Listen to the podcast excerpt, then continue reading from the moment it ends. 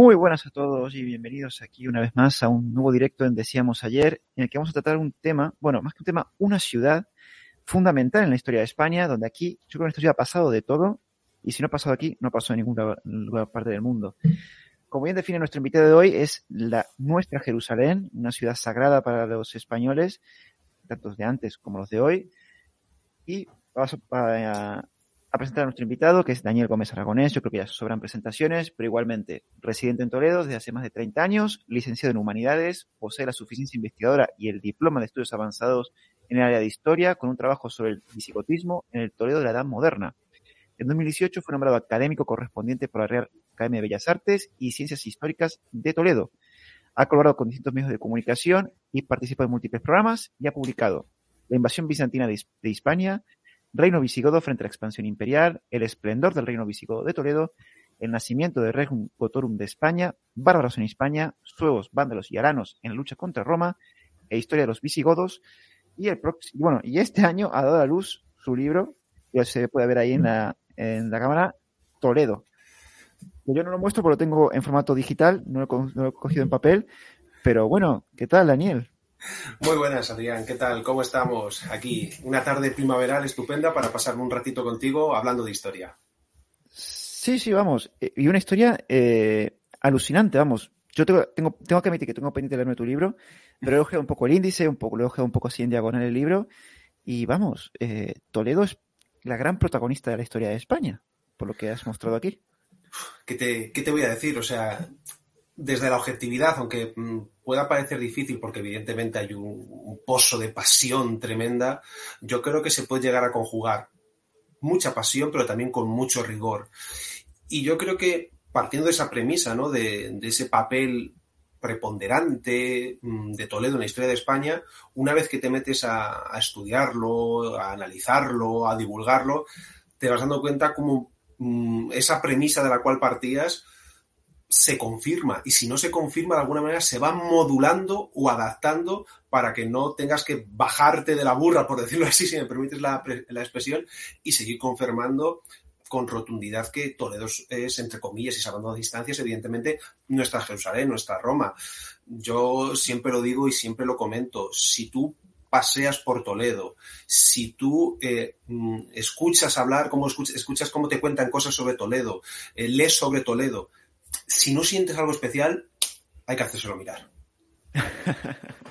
pues nada, aquí vamos a poner nuestra primera piedra para que se conozca esa historia de Toledo, en el que en el que tu libro ya arrancas eh, prácticamente en la época, si no me equivoco, tengo aquí la chuleta, eh, en la época romana ya empiezas, ¿no? El, libro, hay una, por, decirlo así, aparte, bueno, pues de la típica introducción un poco, pues donde se justifica el libro, donde se hace, por decirlo así, prácticamente una alabanza de lo que ha sido la historiografía toledana, porque yo evidentemente eh, este libro está aquí porque ha habido antes otros muchos historiadores, historiadores del arte, arqueólogos, filólogos, periodistas, que, han escrito mucho y muy, muy, muy, muy bien sobre Toledo. Sin ellos, evidentemente, yo no hubiese podido hacer eh, este libro.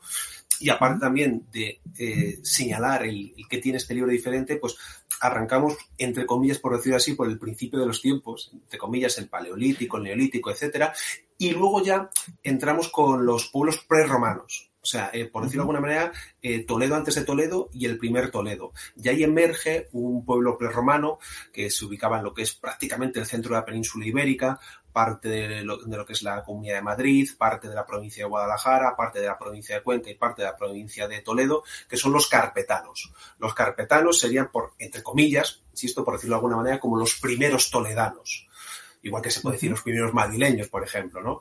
Bueno, pues en este caso, eh, estos primeros toledanos, que es un pueblo celta o una fuerte, fuerte influencia ibérica, eh, son los que ya crean un entramado urbano, primitivo, pero entramado urbano en lo que es el Peñón Toledano. O sea, aquí que todos los espectadores, decíamos ayer, tengan un poco la, vista de lo que es el casco antiguo de Toledo, que por cierto, recientemente nos han dado el, premio a la panorámica nocturna más bonita del mundo. Yo creo que bien merecido. Yo creo que es bien, merecido este premio para Toledo y todos los toledanos. Pues eh, ahí tendríamos, por decirlo de alguna manera, como digo, el, primer Toledo. Bien es cierto que al otro lado de lo que es el actual Peñón Toledano, en lo que llamamos el Cerro del Bú, muy cerquita de la ermita del Valle, eh, hay un primer asentamiento de la Edad del Bronce y en un momento determinado es cuando se da el salto al otro lado del río Tajo. Pero bueno, estamos ya en época eh, carpetana. ¿Qué es lo que pasa? Pues que evidentemente eh, los carpetanos y lo que es eh, Toledo en época carpetana va a chocar con el mundo romano mundo romano, en ese contexto de expansión por la península ibérica, por Hispania, una vez que ya ha, pasado lo que es la Segunda Guerra Púnica, etcétera, etcétera, pues evidentemente llega un momento en que se acerca al, corazón de la península. Y ahí emerge la figura de los carpetanos y de, lo, y de la ciudad de Toledo. Hay un enfrentamiento en el año 193 a.C., donde eh, aparece, por decirlo de alguna manera, eh, para que nos entendamos, el primer prohombre toledano, ¿no? Que sería Hilerno. Además que es eh, denominado por las fuentes romanas como rex, como rey. Que esto, esto es peculiar porque no, no, era habitual. Parece ser que es un personaje muy importante, creemos que vinculado a, Toledo, y que a través de él eh, fue capaz de liderar de dirigir una confederación de pueblos prerromanos que se enfrentaron a, los propios romanos, evidentemente, pero que fueron derrotados y Lerno eh, suponemos que fue apresado y desaparece de los anales de la historia. ¿Qué sucede? Que al año después, muy poquito tiempo de, después, eh, se año 192 a.C., Marco Fulvio Nobilior, este nombre hay que tenerlo en, en, mente siempre en historia toledana, es el romano que somete a, la, ciudad de, de Toledo, ¿no? Eh, las fuentes hablan de, de, Parva Urs, pequeña ciudad, pero bien amurallada, ojo. Y los romanos, a partir de ese momento, ¿qué es lo que van a hacer? Pues transformar de alguna manera el Toledo de época carpetana a Toletum, que es el nombre que recibe Toledo en época romana. Uh -huh. Entonces ya estamos ahí, eh, en esa época romana, en la que, por cierto, disculpa el error, yo es que he puesto en el chat Toletum, es que lo he visto y dicho, es que eh, aquí esto ya es Toledo. Esto ya sí, es sí, sí, el sí, nombre. sí. No, claro, claro. O sea, ahí no, no, hay ningún género de duda. Nadie te puede discutir nada. O sea, Toledo, un Toledo, claramente. Eso Entonces, es así. ¿qué, ¿Qué papel desempeña Toledo en esta época, en la Hispania romana? Bueno, pues es una pregunta interesante, Adrián, porque además es una pregunta que podemos decir prácticamente de actualidad. ¿Por qué digo que es una pregunta de, de actualidad? Porque hasta hace relativamente poco tiempo la, la, tónica habitual o hasta incluso el tópico era pensar que Toledo en época romana, eh, igual que en época carpetana había sido una ciudad muy importante, algunos hablan de la cabeza de la Carpetania o entre muchas comillas capital de la Carpetania, lo que está claro que fue una ciudad muy importante en época carpetana, en época romana como que parece que había perdido eh, importancia, pero tal vez esto no, esto no sea así y aquí la arqueología y los magníficos arqueólogos que tenemos en Toledo tienen mucho, mucho, mucho que ofrecer y mucho que decirnos y es algo que de hecho está, está sucediendo. De hecho, si entramos un poquito en, internet, si nos metemos en Google y ponemos anfiteatro romano de Toledo, hace unos meses ha estado en, en las noticias locales eh, y autonómicas que de alguna manera nos, nos, viene a mostrar que Toledo en época romana tiene muchísimo que ofrecer. Sabíamos que Toledo fue importante durante el avance de los romanos hacia lo que es eh, el, resto del centro peninsular y el norte. Pero claro, una vez que la frontera va avanzando, Toledo pierde ese cariz de ciudad fronteriza y se va transformando en otra cosa. Hay que tener en cuenta una, eh, yo creo que un, un factor fundamental para entender lo que es el pasado romano. O sea, yo siempre lo digo, en una de las visitas guiadas que hacemos al Museo Arqueológico Nacional en yo creo que la palabra que mejor define a, al Imperio Romano o hasta incluso el éxito de Roma es la palabra estructura. Todo estaba estructurado, ¿no? Todo, entre comillas, funcionaba como un reloj suizo, mientras que las piezas fuesen encajando, todo iba para adelante. Pues dentro de esa mentalidad estructurada, administrativa que tenía eh, el mundo romano, una ciudad como Toledo tenía que ser destacada. O sea, por su ubicación geográfica, básicamente, pero también porque tenía buenas comunicaciones, buen abastecimiento, buen comercio. Evidentemente no estamos diciendo que Toledo sea Mérida, que Toledo sea Tarragona, que Toledo sea Córdoba, ¿no? Inmensas ciudades en época romana, pero seguramente fuese mucho más de lo que estamos pensando, porque si no tiene sentido que Toledo tuviese uno de los circos romanos más importantes del Imperio Romano, ya no uno de los entre comillas, mejorcitos eh, conservados. Un circo romano con capacidad para más de 15.000 personas. Ostras. Ostras, amigo, esto, esto, esto, esto quiere, decir, quiere decir algo. Y ten, tenía su anfiteatro y su teatro y unas termas imperiales brutales en la parte superior de lo que es el casco antiguo actual. Por lo tanto, estamos hablando que Toledo en época romana era mucho. Y además es una ciudad, y vamos avanzando, saltamos del Alto Imperio al Bajo Imperio, es una ciudad que seguramente supo adaptarse muy bien a lo que fue la crisis del Bajo Imperio. Y claro, evidentemente, esto a diferencia de otras ciudades que a lo mejor fueron decayendo, Toledo no tuvo esa decadencia en lo que sería el siglo IV, el siglo V. De hecho, en estos siglos en el que el cristianismo ya ha penetrado profundamente en lo que es el, el imperio romano, Toledo fue eh, posicionándose de una manera importante y destacada dentro de lo que va a ser la organización, la distribución, la administración de la primitiva Iglesia Católica Hispana. Por tanto, esto ya nos van dando pistas también de lo que va a venir posteriormente que lo que va a venir posteriormente, si recuerdas, y seguro que los seguidores de Decíamos ayer lo, recuerdan, aquel programa que hicimos de, visigodos, también nos puede ayudar a, entender el por qué Toledo va a, va dar, si cabe un salto mayor eh, en la historia y va a quedar su historia, valga la redundancia, marcada, definida, incluso mucho más fuerte que un, que un, tatuaje en la piel de cualquiera de nosotros, con lo que viene después de época romana, que evidentemente es la época visigoda. Claro, aquí ya Toledo es la protagonista, porque aquí a los visigodos es la toman como capital esta ciudad, por lo que entiendo. Es, los... Eso es. Dime, dime, dime. Uh -huh. No, no, que, que, eso te iba a decir, o sea, ya si Toledo era importante, por lo que has comentado, era una ciudad romana que tiene todo lo que uno identifica con ciudad romana, las termas, el anfiteatro, eh, un coliseo, y aparte coliseo de 15.000 personas, que es que en aquella época era impresionante. Eh, claro, ahora con los visigodos, capital, ya, ya es la protagonista de, de, este, de esta época, totalmente. Yo, yo recomiendo a, a la gente cuando venga a Toledo que que vea mucho más allá de lo que habitualmente se puede ver. Los restos del circo romano eh, pueden visitarse. Eh, a ver, evidentemente no, no, nos imaginemos que el circo romano va a estar a la perfección, etcétera, ¿no? Pero bueno, pues de alguna manera y con algunos buenos paneles y con alguna buena guía se puede seguir eh, bastante bien, al igual que otros muchos restos romanos. De hecho, ahora mismo casi cuando se levanta una piedra en lo que es el casco antiguo, entre comillas, es muy fácil que aparezcan restos de época romana. De hecho, están contando muchísimo restos de lo que tiene que ver con la ingeniería hidráulica de época romana. No lo he mencionado, pero Toledo tuvo un acueducto al más puro estilo segoviano.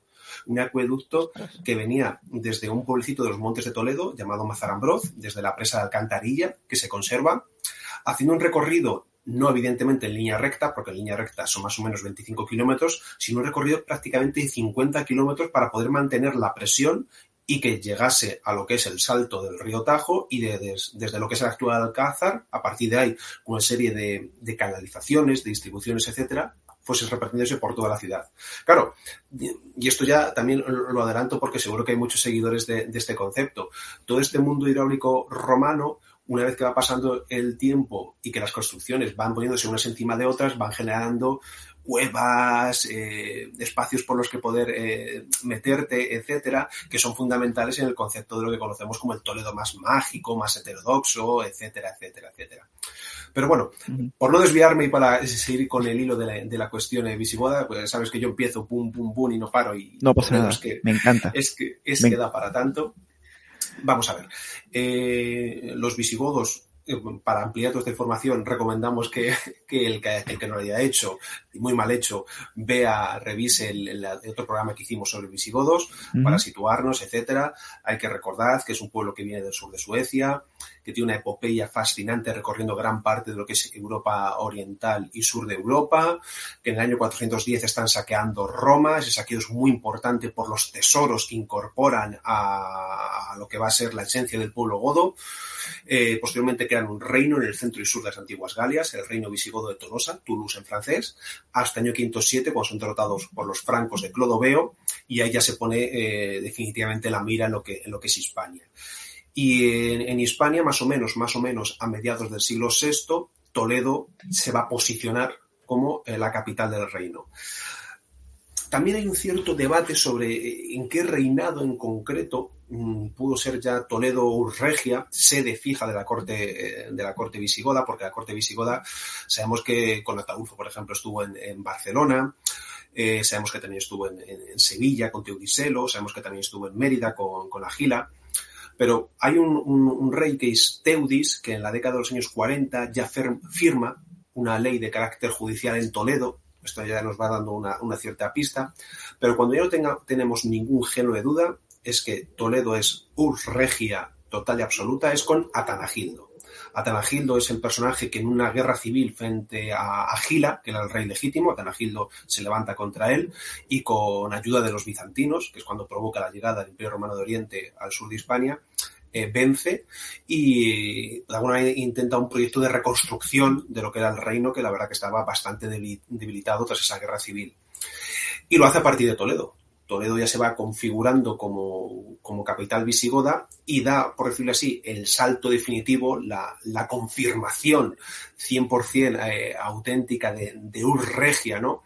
Con Leovigildo. O sea, sabes que soy muy fanático de, en el buen sentido de la palabra, de, de este rey, lo digo, y, soy un cansino, soy un pesado, ¿no? Considero que Leovigildo debe tener una estatua en cada ciudad de España, ¿no? Eh, solo la tiene en Madrid, eh, ni siquiera la tiene en ciudad, ni siquiera la tiene en, en Toledo, pero bueno, Leovigildo es el arquitecto del reino visigodo de Toledo. Y, uh -huh. y, de alguna manera, para que nosotros entendamos lo que es eh, Toledo en época visigoda, mmm, no podemos quedarnos en la imagen de, de, de, lo que es el casco antiguo, en la, para que nos entendamos lo, esta visión que tenemos aquí de, de Toledo. No, Toledo uh -huh como sucedía también en época romana, iba mucho más allá de la actual muralla que conocemos. Se expandía por lo que es la Vega Alta y la Vega Baja. Además, la Vega Baja es un yacimiento arqueológico que si los seguidores, decíamos ayer, se a buscar ahora en, Google, se van a sorprender porque ha habido un montón de jaleos eh, políticos, periodísticos, etcétera, etcétera. Pues lo típico, no se construye, no se construye, pisos, no pisos, eh, etcétera, etcétera. Parece ser que al final eh, todo eso se ha parado y toco madera, Dios quiera que de una vez se, se recupere y se divulgue a, a nivel eh, histórico lo que es el lugar fundamental para la historia, todo de la historia de España. Como te digo, es una ciudad mucho más grande, mucho más abierta, que se basa en, en los dos modelos fundamentales eh, constructivos y urbanísticos, que son Rávena y sobre todo, sobre todo el gran faro del Mediterráneo, que es Constantinopla la capital del Imperio Romano eh, de Oriente o Imperio Bizantino. O sea, la romanidad, las romanitas no muere en el 476, ¿no? Cuando es depuesto Rómulo Augustulo. Sigue mil años más prácticamente, lo que pasa que en el otro extremo, en el Imperio Romano de Oriente claro. o Imperio Bizantino. ¿Qué es lo que pasa? Que a partir de aquí empiezan a configurarse ese gran faro en un extremo, que es Constantinopla, y otro gran faro en el otro llado, evidentemente más pequeño, como es la ciudad de, Toledo. Yo siempre lo, siempre lo he dicho y, siempre lo he comentado, más en el libro, en uno de los apartados, en uno de los epígrafes, indico que, que con, eh, con la época visigoda para Toledo comienza el, gran mito, el, mito toledano. Si Toledo no hubiese sido la, la la capital del reino visigodo, todo ese halo que la rodea, todo ese halo histórico, mítico, ideológico, identitario, religioso. Eh, el hecho de que no sea una ciudad más no hubiese sido así. O sea, yo creo lo, que lo que le hace de alguna manera marcar un sello distintivo y que ese sello distintivo se mantenga a lo largo de los siglos es que, es que fue la capital de, de los reyes godos, ¿no? De hecho, a lo largo de la historia, muchas veces cuando en Toledo surgía la necesidad de justificar algo, de reclamar algo porque había mmm, algún choque, algún enfrentamiento con otra ciudad, o había que dirigirse a, la corona, al rey de turno, se recordaba lo que era, lo que era Toledo o lo que había sido Toledo en la época visigoda. Decía, ojo, no olvidemos que esto fue la urregia, hay que saber de, de, dónde venimos, hay que saber, era como estás jugando las cartas y te sacas el as de la manga y lo muestras ahí, pues eso era para Toledo y claro, era como decir, claro, contra eso no, no, no, había otra carta superior. O sea, era por decirlo de alguna manera la, la carta más alta, ¿no? El as de oros, uh -huh. el, as, el, as, de copas, ¿no? O sea, no, no, no podías de alguna manera contrarrestar eso. Y claro, es que estamos hablando de la ciudad, como te digo, de Leovigildo, de Recaredo, de Sisebuto, de Suintila, de Chindasvinto, de Alcesvinto, de eh. O sea, podríamos, bueno, la lista de Reyes Godos no la vamos a decir, recomendamos a, a todos los seguidores que, que se la estudien. Que, la sigan, que estudien, que es muy, muy, muy divertido y muy interesante. Y si alguna vez se animan a tener algún hijo, que cojan la lista de Reyes Godos. Y yo creo que es una fuente de inspiración total a la hora de tener eh, hijos. Y si, y si en este caso eh, es, es, una chica, es una hija, también tenemos un buen montón, no tantos, pero un buen montón de nombres de, de reinas que yo creo que también pueden ser inspiradores como Gosvinta, como Vado, como Ildoara, como Egilona, etcétera, etcétera, etcétera. Pero bueno, esta gran ciudad de, de los Reyes Godos, esta gran uh -huh. ciudad de los concilios de Toledo, que esto por favor es muy, muy, muy importante, estas grandes asambleas que no solo marcaban eh, la vida del reino a nivel religioso, sino también a nivel político, a, nivel eh, administrativo, podemos decirlo. O sea, mm, podemos consultar las actas, podemos consultar los cánones de, estos eh, concilios.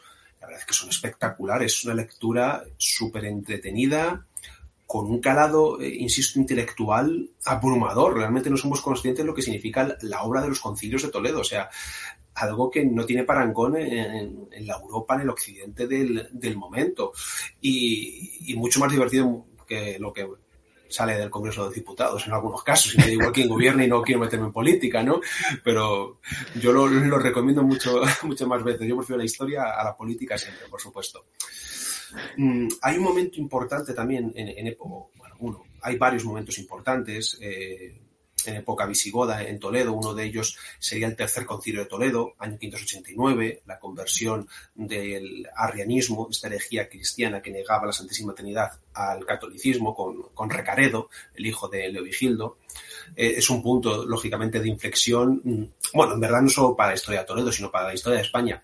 Pero como pasa tantas veces en lo que es la historia de, de España, yo creo que es que si mm, los cuarenta y tantos millones de españoles nos sentásemos y con nuestros amigos y hermanos, incluso de Hispanoamérica, eh, nos dijesen una ciudad que de alguna manera pueda resumir lo que es la, la historia de España, pues de verdad lo digo, yo creo que el 80-90% estaremos de acuerdo en que esa ciudad es Toledo, ¿no? O, que puede ser la mejor candidata, ¿no? Para alguna manera, para alguien de fuera que le quieras mostrar lo que es la, historia de, España. Yo creo que, esa ciudad es, es, Toledo, por lo que venimos diciendo y por lo que posteriormente luego también iremos, iremos comentando.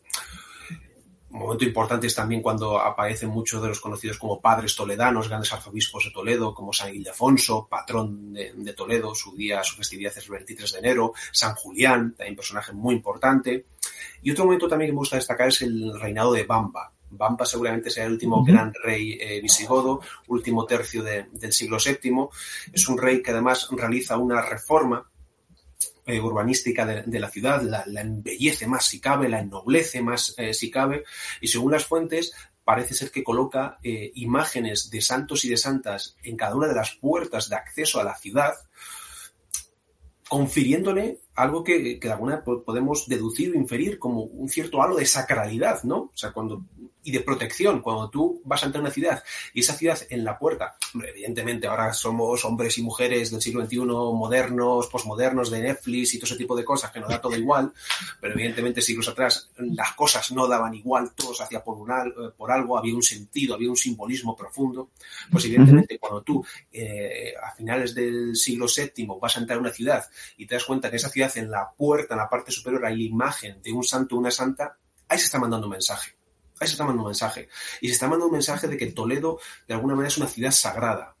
Es una ciudad muy importante, es una ciudad relevante, es una ciudad que tienes que, ojo, saber dónde estás entrando. Y todo esto, evidentemente, en la época visigoda eh, lo marca con rotundidad en el caso de Toledo.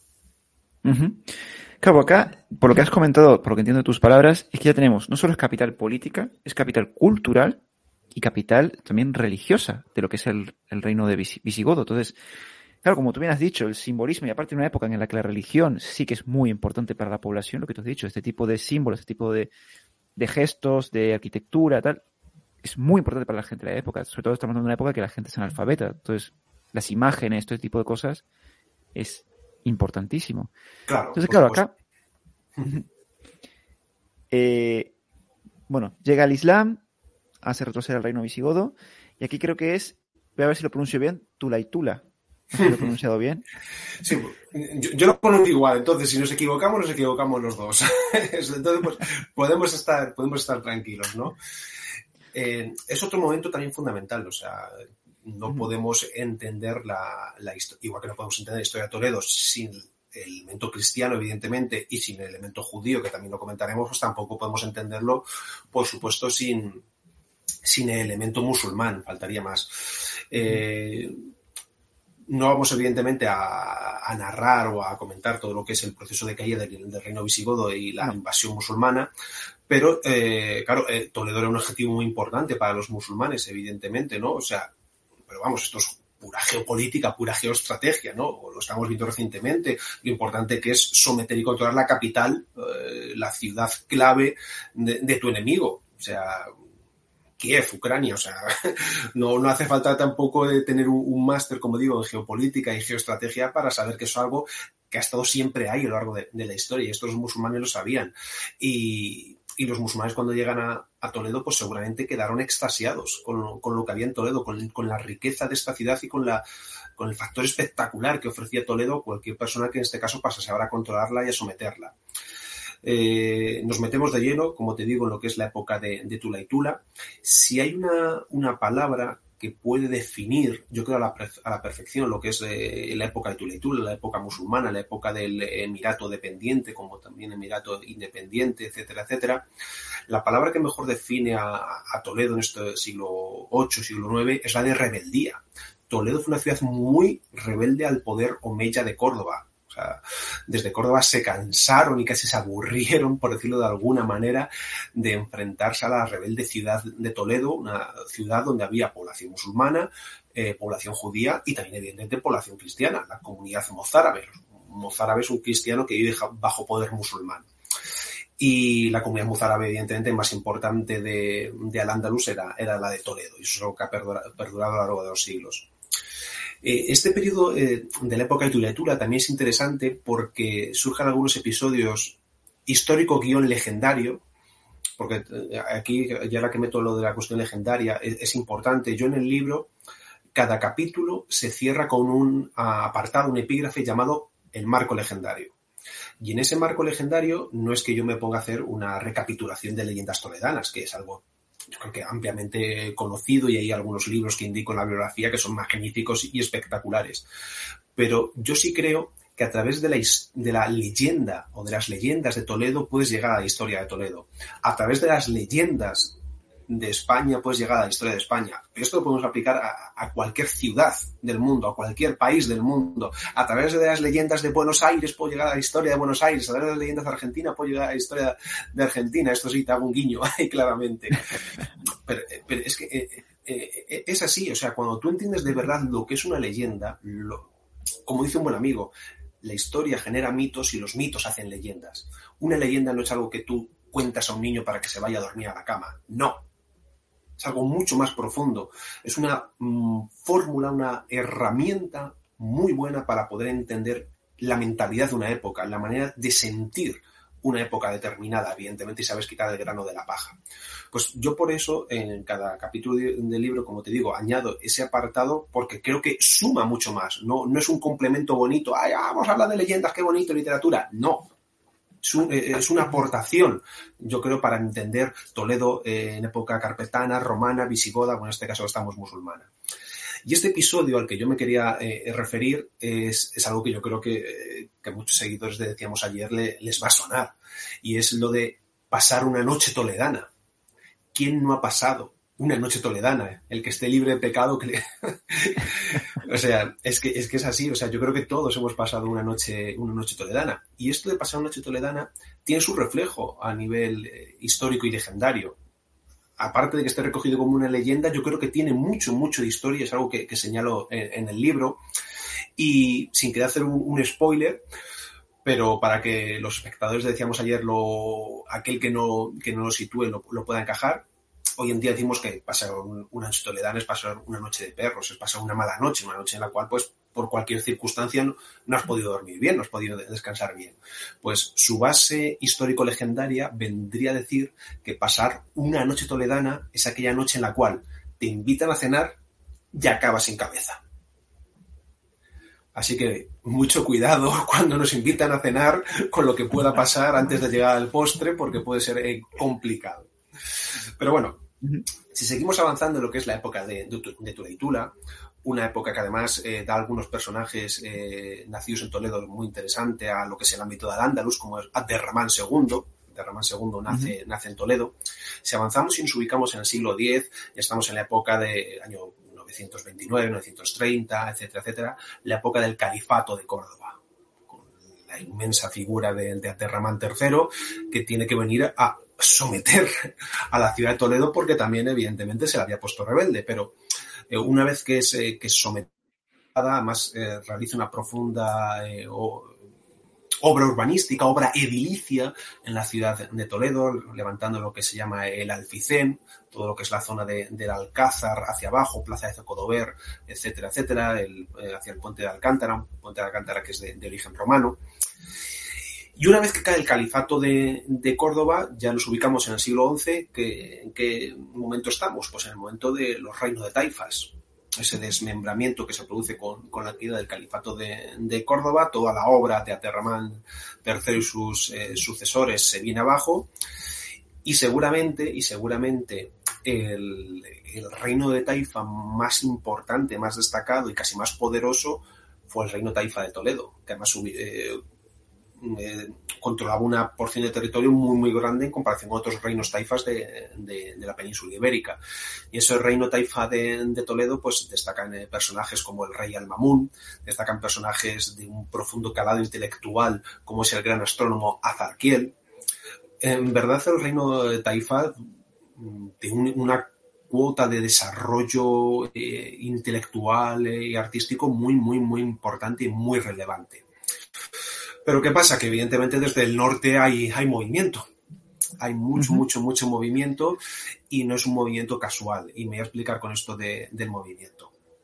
Estamos evidentemente en un momento eh, clave, determinante y fundamental de lo que es la reconquista. Yo utilizo este término, hay gente que a lo mejor no le gusta, etcétera, pero yo utilizo el término, puede ser un término total y absolutamente adecuado. Pero bueno, de todas formas, ahora tengo un comodín en la manga como la ciudad de Toledo. eh, en el norte cristiano, mm, a partir de, sobre todo, a lo largo del siglo eh, VIII, pero sobre todo desde finales del siglo VIII, se va de alguna manera configurando, formulando una idea, una ideología, un planteamiento, un sentimiento que es conocido como el neogoticismo o visigotismo. ¿Qué queremos decir con todo esto? Que se sentía en Asturias, en luego lo que sea León, Castilla, Aragón, Navarra, con todos catalanes, un sentimiento de pertenencia a lo que había sido el reino visigodo de Toledo. El que todos, de alguna manera, querían eh, coger el testigo de lo que había sido el reino visigodo de Toledo y era algo que impulsaba a avanzar. Básicamente es, la, por decirlo de alguna manera, la ideología de la reconquista es el neogoticismo. Y esto en Asturias, León y Castilla se ve con una claridad rotunda, pero también está presente, como te digo, en Navarra, Aragón y condados catalanes. Claro, eh, dentro de lo que es el neogoticismo, dentro de lo que es la reconquista, llegar a Toledo era muy importante, era algo muy destacado, era un deseo, era un anhelo. Y el rey que seguramente mejor ejemplifica ese deseo, ese anhelo, es Alfonso VI, rey de León y de Castilla, primero León en este caso, porque aquí León tiene eh, preferencia sobre Castilla. Y el gran objetivo vital y que le costó eh, muchos años y después incluso algunas derrotas militares de Alfonso VI fue el hecho de reconquistar Toledo.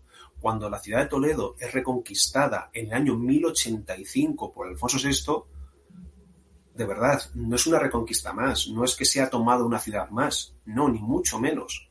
O sea, es un hito total y absoluto en todo el norte cristiano. Pero no solo en el norte cristiano, sino también en el sur musulmán. De hecho, posteriormente, cuando llegan los almorávides y los almohades, uno de sus objetivos fundamentales es volver a recuperar Toledo por el valor simbólico que tiene. No por querer tener una ciudad más, no, sino por lo que ha significado, significa y significará Toledo. Entonces, esto es muy importante tenerlo en cuenta. Es de alguna manera restaurar de nuevo lo uh -huh. que había sido la ciudad de Toledo, que al fin y al cabo es lo que significa la reconquista. Evidentemente, Alfonso VI no, no conoce el, el, término reconquista, ninguno de los reyes ni reinas del norte cristiano conoce el concepto reconquista, pero sí conocen el concepto restauratio, la restauratio hispania, la restauración, entre comillas, del reino perdido. No volver a poner el reino visigodo porque evidentemente era imposible, ¿no?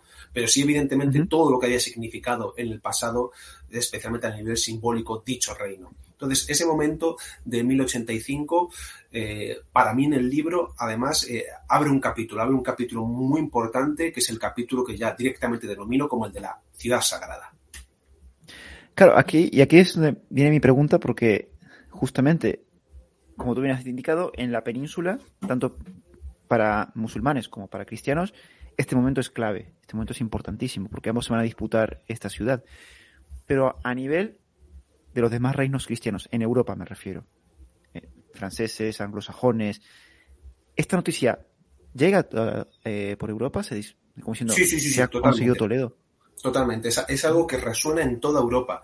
No hay que olvidar que mucho antes, por supuesto, de lo que es la reconquista de, de Toledo, uh -huh. Carlomagno, ojo, Carlomagno, que estos son palabras muy mayores, uno de los padres de, de Europa, su, su, gobierno está muy marcado, muy influido por lo que haya sido el reino visigodo de Toledo.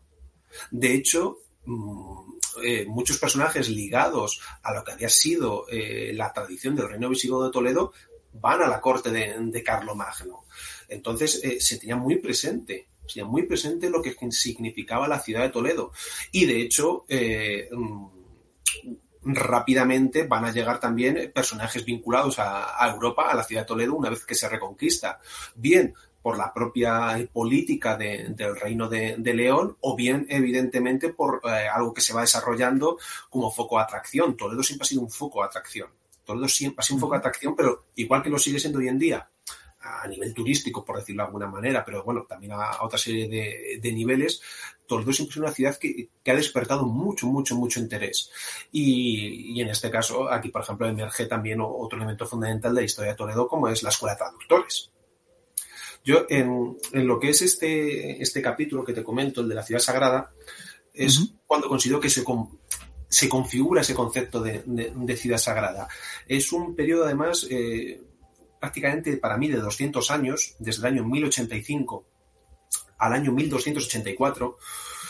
¿Y por qué 1284? 1085 está claro, porque la reconquista de Toledo por Alfonso VI, pero claro, alguien puede decir a alguien del chat, ¿por qué 1284? Porque es el año en el que muere Alfonso X rey toledano.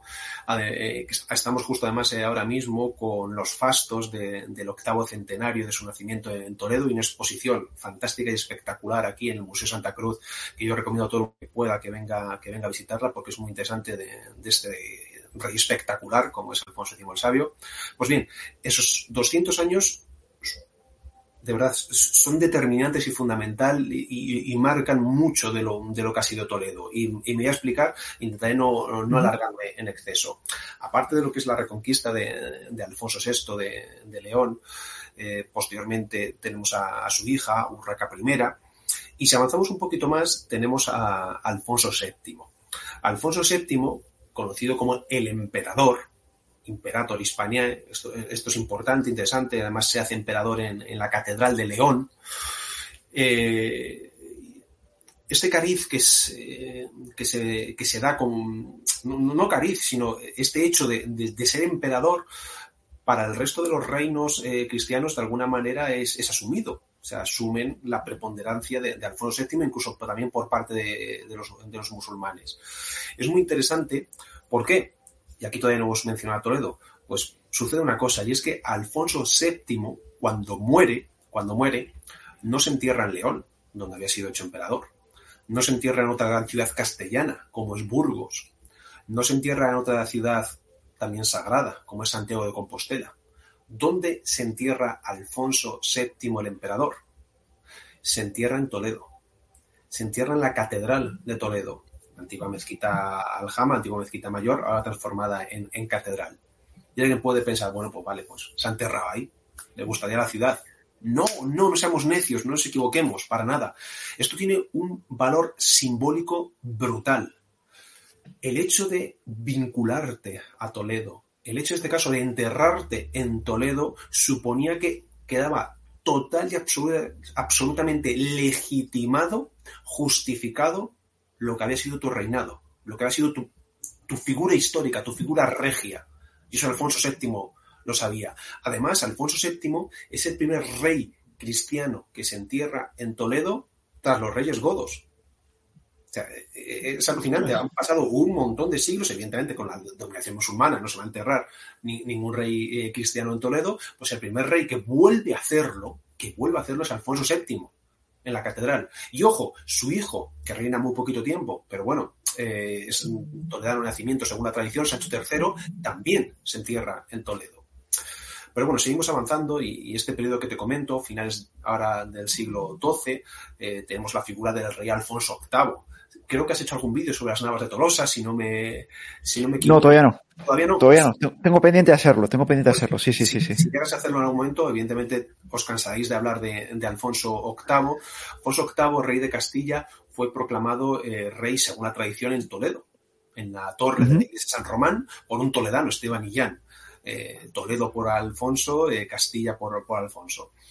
Pues bien, Alfonso VIII, cuando está eh, organizando, cuando está preparando la gran batalla de la reconquista española, la batalla más importante, más, más definitiva, más trascendental, la que va a significar que los musulmanes ya no vuelvan a avanzar más, más arriba, la que evita que Toledo vuelva a estar en peligro, porque Toledo desde el 1085 hasta 1212 siempre estuvo en peligro eh, de los ataques continuos musulmanes. Pues bien, esa batalla de Tolosa se organiza desde Toledo. Y en Toledo hay un personaje muy importante y determinante en lo que es el reinado de Alfonso VIII y su sucesor, que es el arzobispo Jiménez de Rada. Jiménez de Rada, bueno, es un personaje espectacular de película, nacido en Navarra, pero conocido como el Toledano. Es el que consigue eh, la condición de cruzada y que vengan ultramontanos, que vengan caballeros cruzados a, lo que sea la batalla de las Navas de, Tolosa. Es el que refrenda la primacía eclesiástica de la iglesia toledana, que mm, la iglesia de Toledo sea la catedral primada y su arzobispo sea el arzobispo primado esto es importante, ¿no? Que no haya ninguna otra iglesia ni ningún otro personaje religioso en lo que es eh, España más importante que la Catedral de Toledo y su arzobispo. Y esto lo consigue eh, desde la Santa Sede, por lo tanto ya queda un 100% eh, confirmado. ¿Y por qué consigue esto? En base al pasado godo de lo que había sido Toledo. Pues bien, Jiménez de Rada, este arzobispo de Toledo, no, no, no pensemos un arzobispo sentadito en su silla arzobispal, no era un tipo de espada en mano. Participó en la batalla de las Navas de Tolosa. En el momento más crítico de la batalla de las Navas de Tolosa es el que anima a Alfonso VIII. Cuando Alfonso VIII va a lanzar la famosa carga de los tres reyes, esa carga con Sancho de Navarra, Pedro II de Aragón y Alfonso VIII. Por Dios que alguien haga una película ya copón con esto de la carga de los tres reyes. ¿Cómo no se ha hecho una película? No sé, que venga Mel Gibson, que venga alguien y haga una película espectacular, que ya quisiera en otros países tener esto tan espectacular, tan interesante. Alfonso VIII le dice a, Jiménez de Rada, señor arzobispo, muramos aquí vos y yo, antes de lanzarse a la carga. Y Jiménez de Rada viene a decirle más o menos que la cuestión de morir no dependerá de ellos, sino que es una cuestión vinculada a Dios, pero que él apoyará, por supuesto, hasta el final a su rey. Jiménez de Rada, además, aparte de, ser un religioso, aparte de ser en este caso un guerrero, ¿no? Un, político, también era un intelectual espectacular. Escribió una obra conocida como De Rebus Hispaniae, una auténtica historia de España, una auténtica historia de España. Eh, eh, esa veces se habla de los orígenes de España, etcétera, etcétera.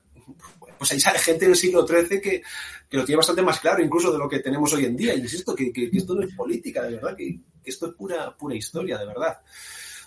Si avanzamos un poquito más, incluso estando todavía en vida Jiménez de Rada, nos vamos al año 1226, es un año importante, estamos bajo el reinado de Fernando III. Fernando III es con el que se produce la, unión definitiva entre los reinos de, León y de Castilla, y con Fernando III el Santo, aparte de avanzar de nuevo más la, la, reconquista, etcétera, etcétera, se coloca la primera piedra de la Catedral de Toledo. De hecho, eh, eh, recientemente la, revista eh, Despertaferro, que seguro que muchos seguidores de, decíamos ayer, la, siguen, la compran y demás, en un especial dedicado al arte gótico hay una reconstrucción de la Catedral de, Toledo espectacular. Yo lo recomiendo encarecidamente para que también entendamos lo, lo, que significa este templo sagrado. Y avanzamos en el tiempo y llegamos a la época de Alfonso X el Sabio, qué decir de, como dice el, propio título prácticamente de esta exposición, un rey precursor. O sea, define la política, define eh, parte de lo que es la legislación, eh, la cultura de lo que es eh, la Castilla que vendrá posteriormente, en su momento y en siglos posteriores, hasta en algunos casos, en algunos elementos casi nuestros días. Y en todo esto, ese elemento que hemos mencionado que es la escuela de traductores. Y en todo ese proceso cristianos, judíos y musulmanes. Pero evidentemente, cuando hablamos de cristianos, de judíos, de musulmanes, mm, no me gusta caer en ese tópico de la tolerancia, del buenismo, como con una visión casi presentista. No, estaban juntos en Toledo, pero no revueltos. ¿Qué es lo que pasa?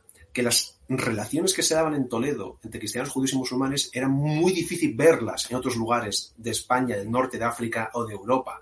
O sea, no hay que caer en el buenismo, pero esto no resta, o sea, no, no, resta el que mm, yo sea más de coexistencia que de tolerancia, no, yo creo que nos hace entender mejor lo que era esas relaciones de cristianos, judíos y musulmanes en la Edad Media en Toledo y que no se veía en otro lado.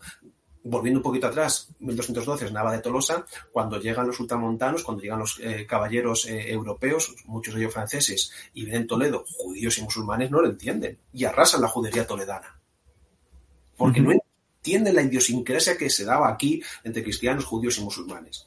Y con la escuela de traductores, que es una escuela eh, no hay que imaginarse, evidentemente, un edificio como si fuese una universidad, con sus clases, su alumnado, su profesorado, sus horarios. No, eso evidentemente no es. En verdad, las cuatro autores es un movimiento cultural. Un movimiento cultural eh, también basado en mucho de lo que es la herencia musulmana, pero que tiene una proyección espectacular en dos momentos, en la época de Alfonso VI con la reconquista y la llegada de, mm, arzobispos francos que revitalizan esta recuperación de obras eh, y traducción del árabe al latín, y luego en la época alfonsín, la época de Alfonso X el Sabio, donde además también ya empieza a traducirse al castellano. Pues qué decir, en todo esto que hemos comentado, Toledo no es algo accesorio, Toledo es algo que sigue estando ahí, no podemos evitarlo. No, no, lo, has dejado clarísimo. Aparte es que la escuela traductora es poco conocida, es que es un foco cultural de la época. Y vamos, lo que has expuesto aquí, quien tenga una duda que es una ciudad sagrada, una ciudad importantísima de España, es que, que te compre el libro, que lo lea, porque si no, no lo, va, no, no, no, no, no lo puedo entender, porque lo, es una historia impresionante. O sea, ya durante la época musulmana se resistió, o sea, fue, por decirlo mal y pronto, toca pelotas de lo, del califato, es que es así, y después recuperó eh, esa, ese brillo que tenía antes, ¿no? Durante el reino visigodo de Toledo, por lo que tú has comentado. Ha, venido un rey aquí a morir, se ha enterrado ahí por ese simbolismo que tú has comentado y después culturalmente volvió a revitalizarse la ciudad. Entonces, bueno, por avanzar un poco en el tiempo, para, porque nos estamos quedando justamente, sin tiempo, avanza. Entonces, eh, por lo que tengo aquí, no sé si quieres abordar el tema ya Reyes Católicos, Conquista de América, cómo, fue ese papel de Toledo. Si me permites, antes de llegar al siglo XVI, y no quedarnos con la Baja Edad Media ahí eh, colgando, solo dos cosas de la, de la Baja Edad Media, si quieres, pasamos al, siglo XVI. Dos cosas eh, fundamentales. Baja Edad Media.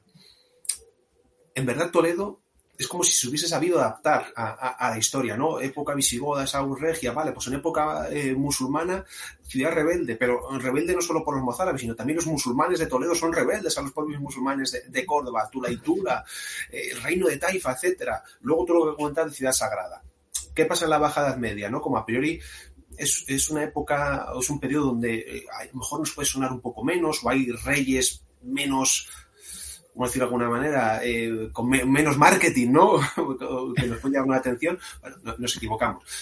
Que me enrollo. Mediados del siglo XIV, Guerra Civil Castellana, Pedro I contra Enrique Trastámara. Vence Enrique Trastámara y tenemos una nueva dinastía, la dinastía de los Trastámara. Pues bien, los primeros Trastámara, Enrique II, Juan I y Enrique III, los tres primeros Trastámara, ¿dónde se entierran? Los tres primeros trastámaras se entierran en Toledo, en la catedral, en la capilla de Reyes Nuevos. Y esto, lo siento, no es casual, no es algo de cara a la galería, es que hay una dinastía nueva y la mejor manera de, enraizar, de justificar, de dar prestigio a lo que es la nueva dinastía de Esteban Trastámara es vincularte a Toledo. Y la mejor manera de vincularte a Toledo es dejar tu cuerpo eh, yacente en el lugar más sagrado de la ciudad, que es la catedral. Evidentemente, insisto, esto no es algo casual. Por lo tanto, los primeros Trastámara enterrados en Toledo. Y avanzamos, Reyes Católicos. La ciudad de Toledo fue una ciudad muy vinculada a Isabel I de Castilla. Bueno, soy un fanático de la figura de Isabel I de, Castilla, Isabel la Católica, para mí la mujer más importante de la historia de España y una de las mujeres más importantes de, la historia de, la humanidad. Y ahora que estamos recuperando el papel de la mujer en la historia, como es menester y como hay que hacer, hay que recuperar siempre o tener presente la figura de, Isabel I. Pues Toledo fue una ciudad muy favorable a, Isabel I, unas cortes eh, determinantes para lo que fue Castilla, para lo que fue el gobierno de, del nuevo reino y para lo que es eh, el establecimiento de lo que se llaman las bases del Estado eh, moderno, son las Cortes de Toledo del año 1480. Isabel I pensó en enterrarse en Toledo, en la iglesia de San Juan de los Reyes, pero bueno, al final luego ese mérito se lo llevó Granada. Y, y por lo tanto, como vemos, Toledo sigue estando ahí. Y ahora ya sí que nos plantamos en el siglo XVI. Y el siglo XVI es un siglo muy toledano, muy, muy toledano, muy toledano. ¿Y por qué digo que es muy toledano? Pues porque aparte de que supone la muerte de Isabel I, tenemos eh, tanto lo que es a fines del XV como a principios del XVI la época del cardenal Cisneros. Oh yeah, cardenal Cisneros. Yo lo decía eh, estos días en, alguna entrevista y en alguna presentación. Ya quisieran los franceses tener al cardenal Cisneros. O sea, ya quisiera el cardenal Richelieu ser el cardenal Cisneros. Llegar a los talones al cardenal Cisneros. No hay color no hay color. Y aquí toledanos, los amigos de Alcalá de Henares, etcétera, etcétera, un montón de, lugares de España y que hay que sacar pecho con, esta gran figura eh, histórica, religiosa e intelectual abrumadora. Pero también es la época de, los comuneros. Y bueno, sé que grabaste un, programa magnífico con Engel de la Cruz sobre los comuneros y aquí no vamos a analizarlo porque ya lo hiciste de una manera fantástica, pero el origen y el epílogo de la llamada última revuelta medieval y primera revolución moderna, que ya quisiera la revolución francesa adelantarse como se adelantó la revolución de las comunidades, pues su origen y su epílogo es en Toledo. El capitán comunero más, más, más importante o más relevante o más mediático, yo creo que para me atrevería a incluso mediático, por utilizar un término moderno, es toledano, Juan de Padilla. También está Juan Bravo, pero Juan Bravo cuando justo, además hoy estamos a 24 de, abril, cuando justo hace 501 años fueron ajusticiados, se les cortó la cabeza en Villalar, cuando se estaba leyendo la, sentencia de muerte a los comuneros les acusaban de traidores y Juan Bravo se reveló como diciendo que ellos no eran traidores, al contrario, en todo caso serían muy patriotas. Y Juan de Padilla le dijo, señor Bravo, ayer era día de pelear como caballeros, hoy es día de morir como cristianos. En ese momento Juan Bravo dijo que él quería morir primero para no ver morir al caballero más valiente, más honorable que había conocido, Juan de Padilla. Pues hombre, eh, esto no es, insisto, no es de cara a aparte que es a mí se pone el pelo de punta, es una carne de gallina, es pura épica, eh, fuente de inspiración, de cómo hay que afrontar la vida y la muerte. Pues eso también, evidentemente, eh, remarca lo que había significado la cuestión comunera en Toledo. Pero no solo esto, el movimiento comunero no acaba en 1521 tras Villalar, sigue vivo. ¿Dónde sigue vivo? en Toledo. ¿Y con quién sigue vivo? No con, la esposa de, porque no es solo la esposa de, es la leona de Castilla. Cuando tú pasas a la historia como la leona de Castilla... Es que no es poco. Es que no es poco. María Pacheco, ¿no? Esposa, insisto, de Juan de Padilla, pero es, es, una mujer que pasa la historia por méritos total, absolutamente propios. Pero avanzamos, caen las comunidades de Castilla, cae la revolución comunera y Carlos V ubica, no capital imperial, porque no es correcto utilizar este término, pero sí sede de la corte imperial, sí corazón de su imperio, por decirlo de alguna manera, en la ciudad de Toledo, en el Alcázar de Toledo. En el Alcázar de Toledo es donde Carlos V va a recibir a Hernán Cortés, a Francisco Pizarro, etcétera, etcétera. Y luego llegamos a una fecha muy simbólica, 1561, y alguien dirá, ¿por qué me suena este año? Felipe II, que tenía también su corte en Toledo, la traslada a Madrid. Y alguien puede pensar, guau, pues entonces seguramente en 1562 ya Toledo cae en desgracia. No. La década de los años 60, 70, 80 del siglo XVI en Toledo es una época de crecimiento brutal, es la época de la contrarreforma. Los arzobispos toledanos están muy metidos de lleno en lo que es la contrarreforma, la lucha contra la maldita herejía protestante, etcétera, etcétera es, pues, eh, en eso Toledo tiene un papel fundamental. Fíjate, esto es interesante y me gusta siempre comentarlo. En Toledo ahora mismo somos, no llegamos a 90.000 habitantes. La ciudad en crecimiento, pero todavía no llegamos a 90.000 habitantes. Pues año 1560, 1570, 1580, en lo que es el casco antiguo y un poquito fuera de lo que es el actual casco antiguo, eh, la zona que tenemos aquí, en Toledo habitaban más de 50.000 personas más de 50.000 personas. Es una auténtica burrada. ¿Por qué? Porque Toledo era una ciudad dinámica, abierta, era un foco de atracción. ¿Qué es lo que pasa? Que ya a finales del siglo XVI se detecta una crisis, una crisis y una decadencia que va a arrancar, como te digo, muy a finales del XVI y, ojo, llega y perdura hasta finales del siglo XX. Ostras, ostras, es que los números que hablas es brutal el tamaño de Toledo. O sea, uno tiene en la cabeza Toledo, eh, era, eh, si no me equivoco, era el arzobispo más importante de lo que es España. Eso es. Era el más rico. Eh, prácticamente era el segundo al mando en la corona, ¿no? Si no estoy equivocado, prácticamente del poder que tiene el arzobispo de Toledo. Muchas veces se decía que después del rey o de la reina de turno, la persona que más mandaba era el arzobispo de Toledo. Claro. ¿Y esta decadencia de qué hablas? ¿De que se trata de una decadencia demográfica, económica o...? Pues a, muchos niveles, y especialmente lo que acabas de comentar, demográfica y económica. O sea, Toledo comienza a perder población. O sea, una de las cosas que en las primeras décadas del siglo XVII más llama la atención a, los toledanos, a intelectuales toledanos, cuando quieren dar respuesta a esta crisis, es el problema de que la, que la gente se está marchando de Toledo. ¿Por qué? Porque Madrid está muy cerca y Madrid con la corte empieza a crecer de una forma espectacular. Madrid hasta el año 1561 es una ciudad muy, muy, muy de segundo orden. Pero a partir de aquí tiene un crecimiento exagerado, porque allá donde está la corte, evidentemente hay dinamismo, hay movimiento, hay nobleza que se quiere marchar para estar cerca del rey y poder beneficiarse y poder influir en lo que es la política del reino, evidentemente. Entonces, una de las cosas que quiere evitar Toledo es que la gente se siga marchando y pierde población, pierde peso económico, tiene eh, la industria sedera, la industria textil, que es algo que siempre había destacado en Toledo, que también comienza a tener eh, algunos problemas, etcétera. ¿Qué es lo que sigue manteniendo? La primacía religiosa. Ser la cabeza religiosa de este, esto siempre, siempre, siempre, siempre lo mantuvo y eso también generaba lógicamente movimiento, movimiento eh, económico por supuesto, y, evidentemente. Yo, el capítulo dedicado al siglo XVII lo defino también como eh, grandeza de cruz, símbolo de las letras, ¿no? Porque es un periodo en el que Toledo sigue teniendo, evidentemente, esa preponderancia religiosa, pero a pesar de la crisis, y me lo decía el otro día eh, una persona muy cercana, Toledo era como, como el París del siglo XIX, esa ciudad bohemia, ¿no? El que todo el mundo quería ir, pues pasaba con los grandes autores. Mm, evidentemente los toledanos como Garciaso de la Vega no, eh, estaban ya de alguna manera vinculados a la ciudad, pero Santa Teresa de Jesús, esto hablo entre siglo XVI y siglo XVII, ¿de acuerdo? Santa Teresa de Jesús, San Juan de la Cruz, Cervantes, Lope, Calderón, Tirso, Quevedo, Góngora, todos pasan por Toledo, incluso algunos viven en Toledo, incluso algunos trabajan en Toledo, incluso algunos aman en Toledo. Todo el mundo quería estar cerca de Toledo. Y claro, eh, llegados a este punto, eh, algún eh, espectador, decíamos ayer, puede decir, ostras, Dani está flipado. Y esto lo comento siempre en las presentaciones. Cuando yo en este momento siempre me gusta decir, mm, Daniel Gómez Aragonés se ha flipado, nos está vendiendo aquí la moto de Toledo, etcétera, etcétera. Pues si me permites, si me permites. Sí, sí, sí, por favor.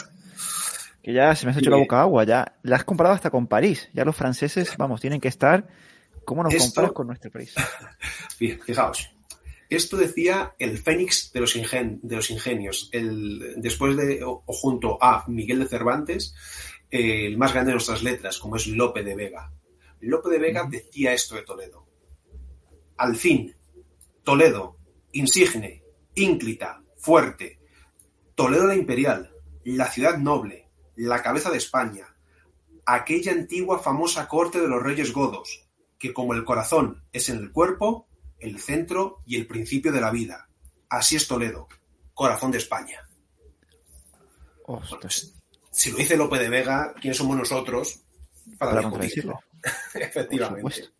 Por supuesto. Entonces, siglo XVI, XVII tiene esa decadencia, pero mantenía ese ámbito, ese halo bohemio. Ha pasado, yo creo que lo más granado de nuestras letras a lo largo de nuestra historia. Pero claro, llegamos al siglo XVIII, los Borbones, ¿Qué pasa con los Borbones y Toledo? ¿Cuál es la relación entre Toledo y esa nueva dinastía? Yo, en, los últimos tiempos, y no solo a raíz de, escribir el, libro, mm, tengo como un cierto reencuentro ¿no? con el siglo XVIII. Y creo que es un siglo que tanto españoles como todos los amigos de, Hispanoamérica, Centroamérica, Sudamérica, creo que es un siglo que debemos eh, recuperar y reivindicar y sacar pecho todos nosotros tanto los de un lado del charco como los del otro lado del charco, porque para algo somos eh, hermanos. Los primeros Borbones para mí son reyes muy interesantes, muy interesantes, muy interesantes. La guerra de sucesión es una guerra, situamos, muere Carlos II, el hechizado, y hay una guerra entre el archiduque Carlos y Felipe d'Anjou, que será eh, Felipe V, los ostracistas por un lado y los Borbones por otro. La guerra de sucesión, como comento, golpea a la ciudad de Toledo, y la ciudad de Toledo, como sucede con gran parte de Castilla, se postula muy a favor de Felipe V. De hecho, si tú coges los documentos de, la época, Toledo, eh, uno de los reyes que más, entre comillas, quiso, apoyó fue a Felipe V que puede parecer un poco extraño, ¿no? Pues muy sencillo, esto es muy fácil de, entender y siempre lo comento, siempre que es menester y tengo ocasión. ¿Qué pasaba en Castilla? ¿Qué pasaba en, Toledo? ¿Qué pasaba en España en general?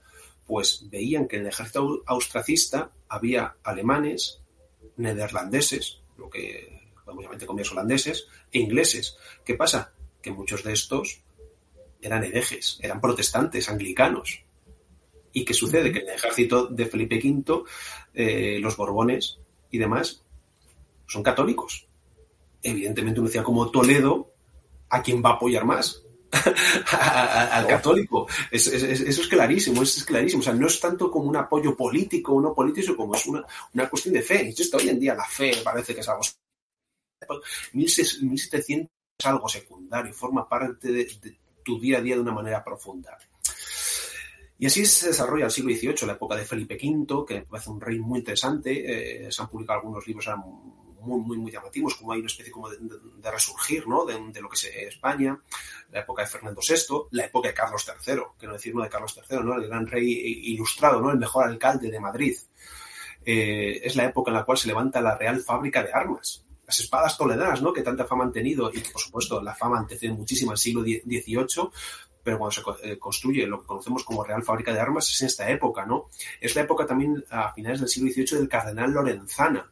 Para mí, el último gran, gran, gran arzobispo de Toledo, pero a, nivel brutalísimo, ¿no? O sea, eh, es un personaje que para mí además representa muy bien lo que es el sano hispanismo, porque es el leonés de nacimiento, y antes de ser arzobispo de Toledo fue obispo de México, en México hizo un trabajo fantástico en cuanto a lo que es el urbanismo, en cuanto a la labor pastoral, lo que es el trato a los indígenas, etcétera, etcétera.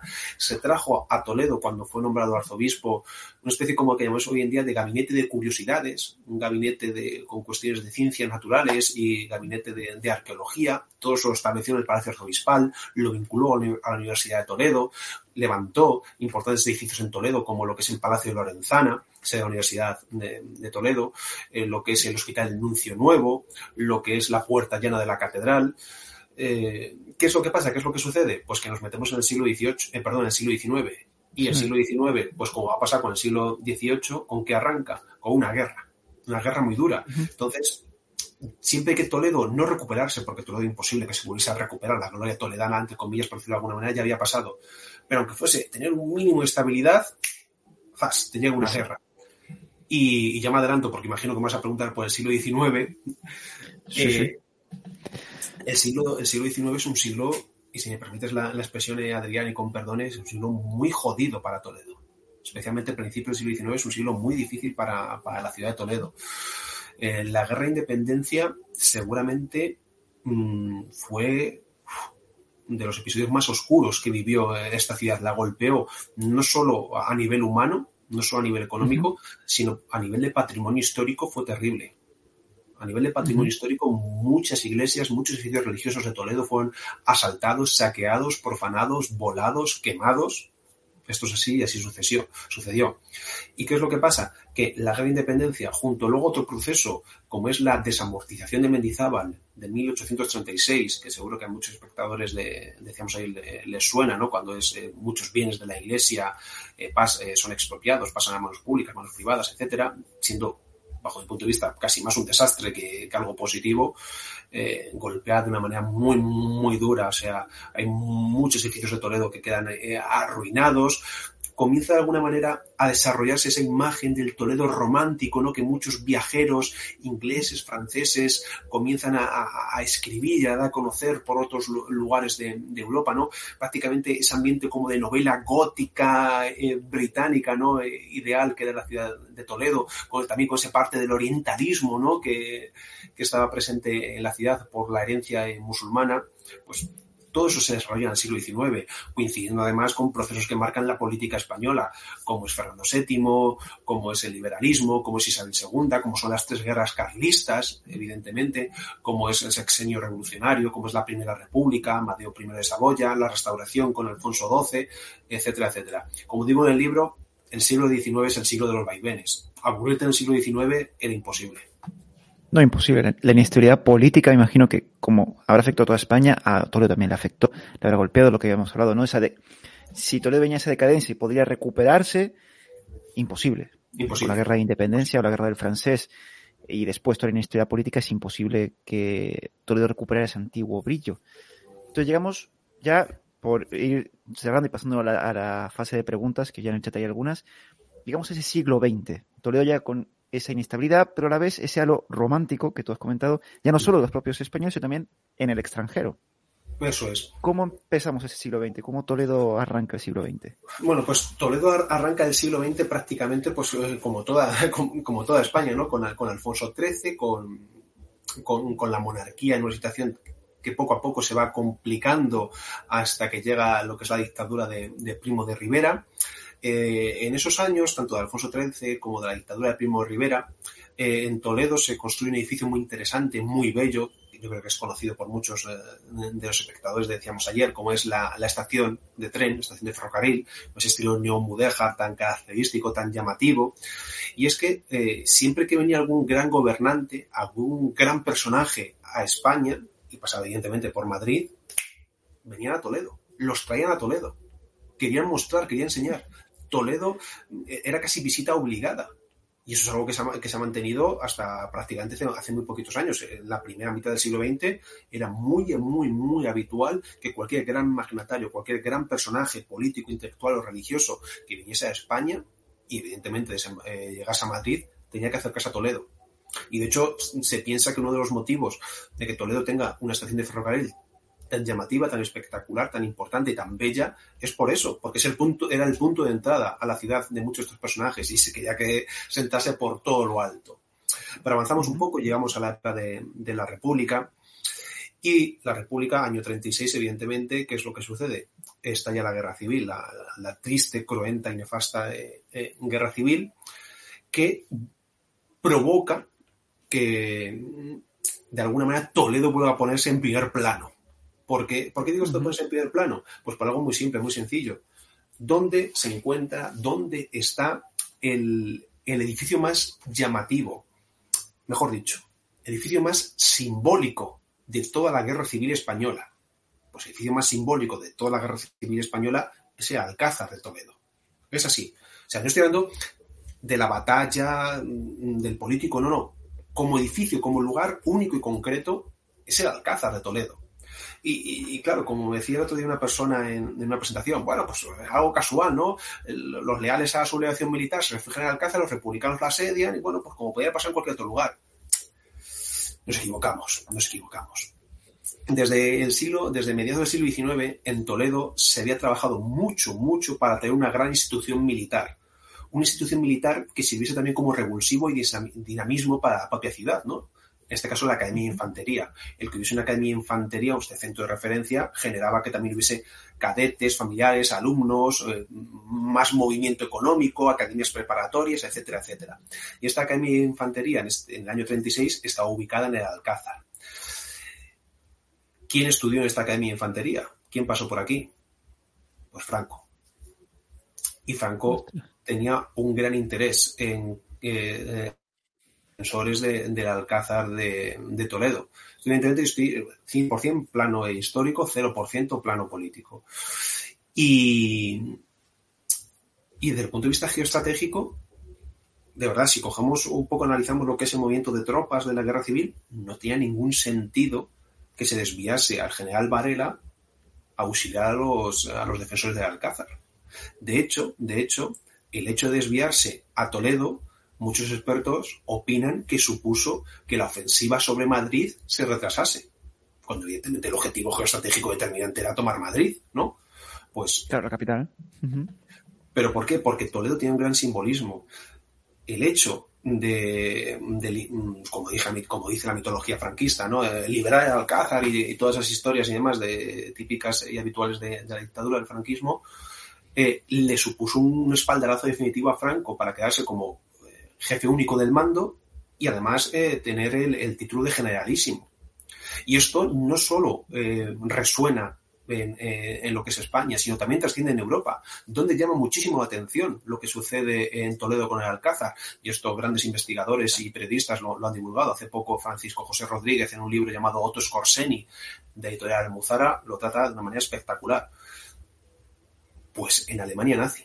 En Alemania nazi si me permitís la expresión, quedan flipados, ¿no? Con esto de, del Alcázar, ¿no? La resistencia, los héroes del Alcázar, etcétera, etcétera. Aquí, evidentemente, el franquismo adapta y manipula lo que es el simbolismo de, Toledo, el simbolismo de, Alcázar dentro, pues, bueno, es lo que es las cuestiones propias de la dictadura y, del régimen.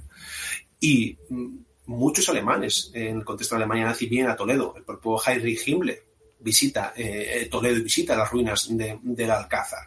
Y evidentemente esto no es algo casual, es puro eh, simbolismo, nunca mejor dicho. Pero bueno, ya Toledo, evidentemente, una vez que concluye la, guerra civil, pues queda, como toda España, eh, imbuida dentro de lo que es la, dictadura franquista.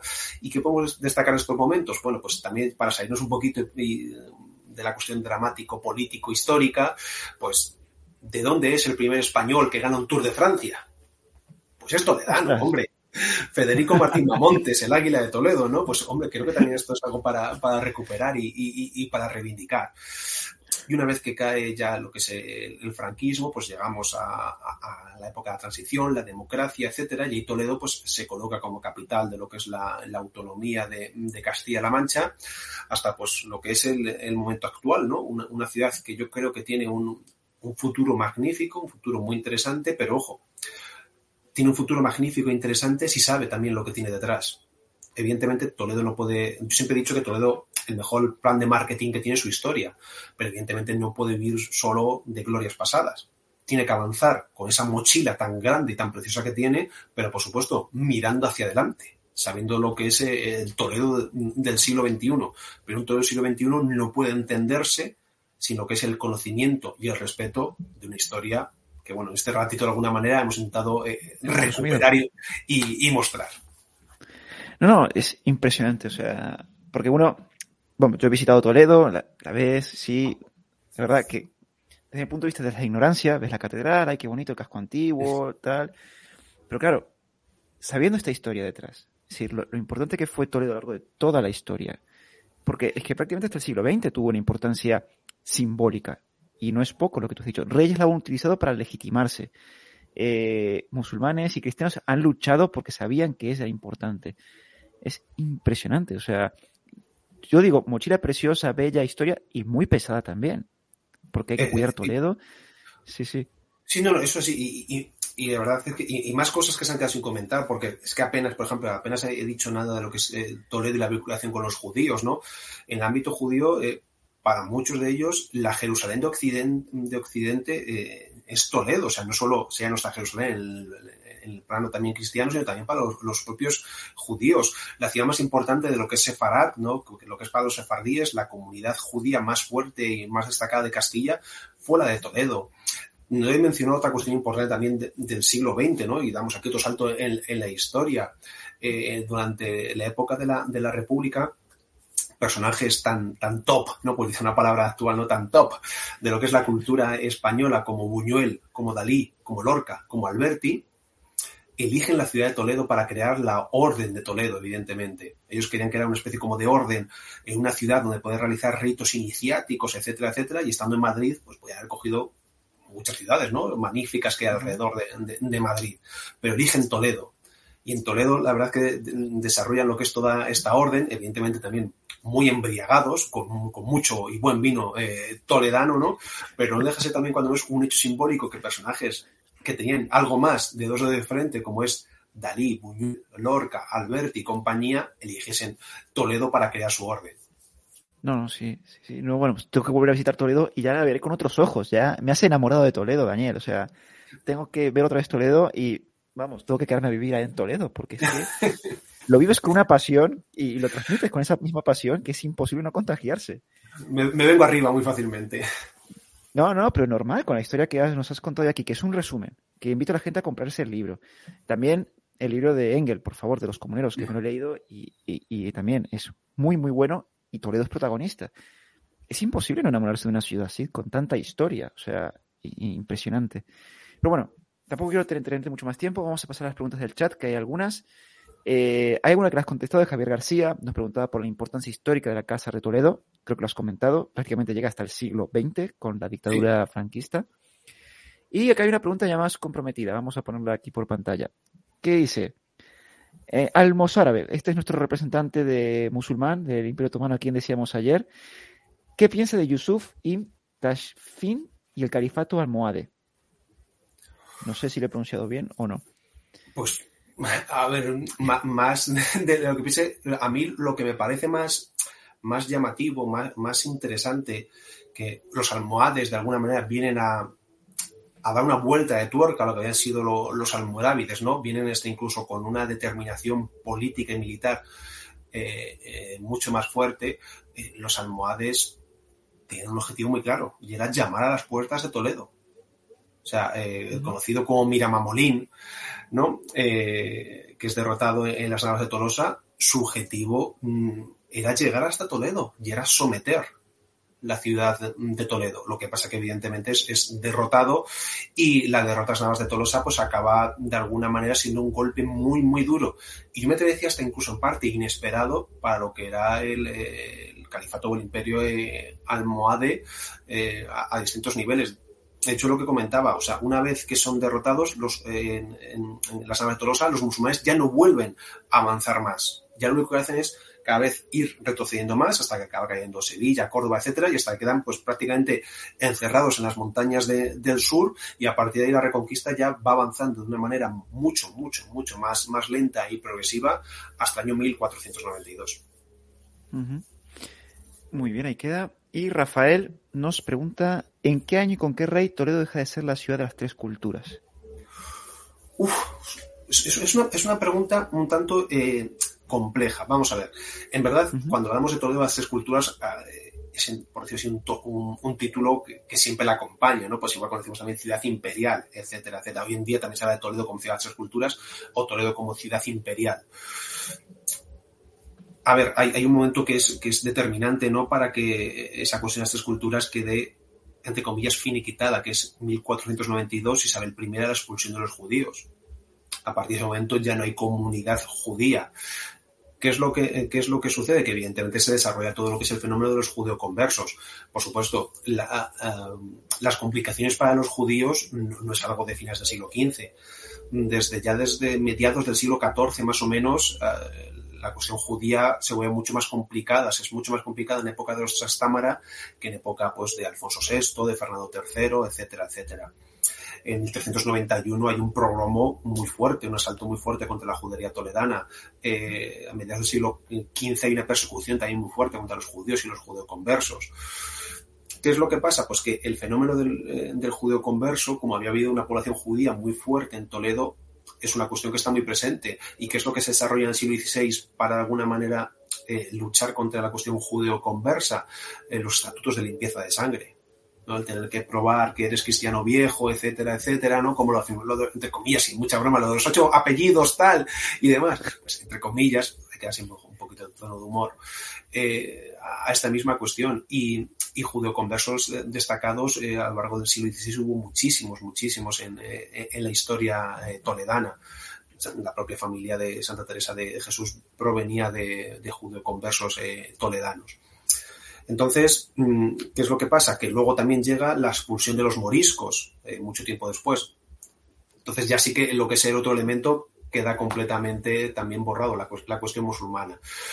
Pero vamos, yo creo que por decirlo de alguna manera, ya a nivel simbólico, ya con la expulsión de los judíos en el 1492, ya no puedes hablar de, tres de presencia de las tres culturas en Toledo, al menos de una manera nominal, sino hay que verlo en otra nueva proyección, como es la cuestión de cristianos, musulmanes y judeoconversos.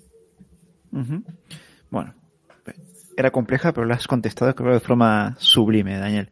Espero. quiero poner aquí un comentario que yo creo que te va a alegrar la noche, eso espero, de Javier Higueras, que nos dice lo siguiente.